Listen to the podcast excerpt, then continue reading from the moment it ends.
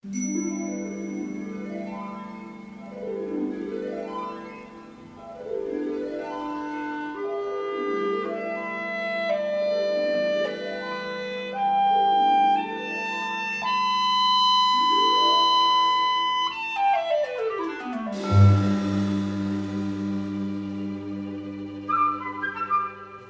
鹅鹅，曲项向天歌。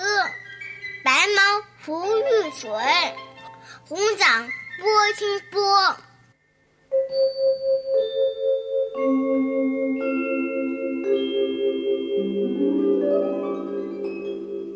鹅鹅鹅，水里的一群小鹅们弯曲着脖子，向着天空在歌唱。雪白的羽毛浮在碧绿的水面上，红色的脚掌划着清波，就像船桨一样。《咏鹅》是很多孩子的启蒙诗，初唐诗人骆宾王在七岁的时候就写下了这首诗。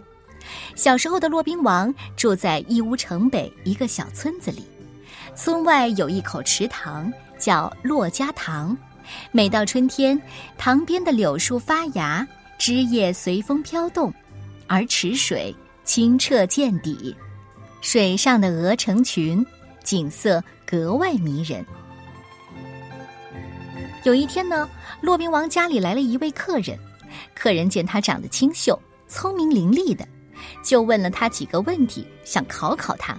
没想到骆宾王对答如流，让客人惊讶不已。骆宾王跟着客人走到骆家塘的时候啊。